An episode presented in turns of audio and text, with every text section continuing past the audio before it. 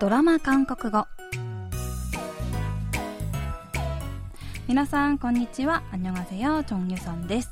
KBS ドラマのセリフから日常生活で使える便利な言い回しを皆さんと一緒に勉強するドラマ韓国語。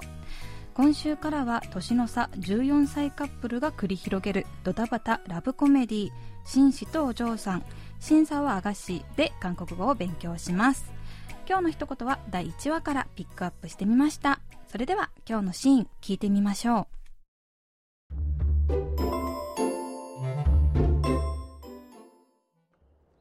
단단아우리한가족인데니편내편니엄마니아빠 그런 소리 하면 안 되는 거야. 그럼 엄마 속상해.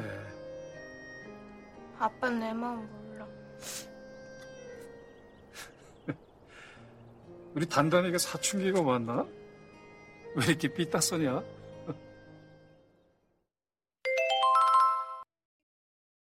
왜이렇게삐딱소 냐? 왜이렇게 삐? 父親の再婚により、継母と義理の兄ができた12歳のダンダン。ある日、いつも兄の味方ばかりをする継母に、ダンダンはうんざりして家を飛び出します。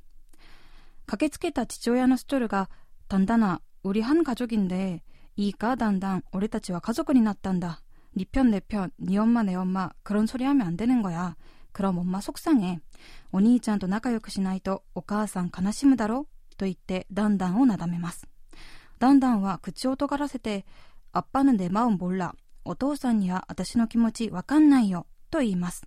ストルは困った顔で、우리단단이가사춘기가왔나 もう思春期なのか？ウェイロケピッタクソニアひねくれてるなぁ、と言います。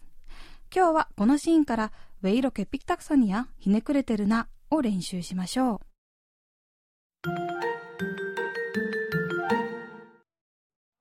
ウェイケピッタクソニア今日の一言は、ウェイロケピッタクソニアです。ウェはなんで、色気はこんなに、ピッタクソニアひねくれているの？に対応し、直訳すると、なんでこんなにひねくれているの？になります。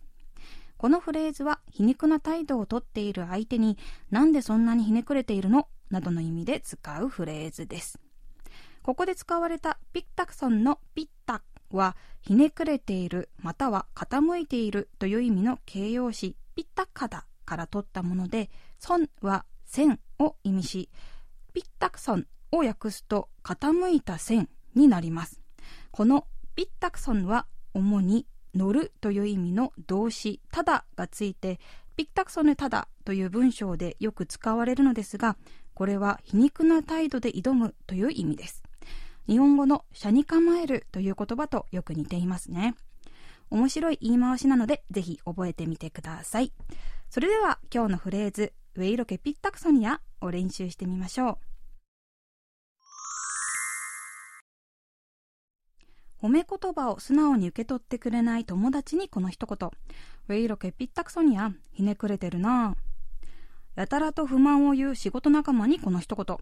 오늘왜이렇게삐딱선이야今日はなんだかひねくれてるね。왜이렇게삐딱서냐왜이렇게삐딱서냐왜이렇게삐딱서냐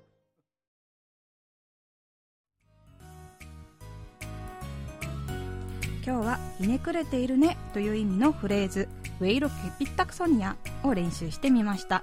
次回のフレーズはおいがおんねです。それではまた来週会いましょう。あんにゃーん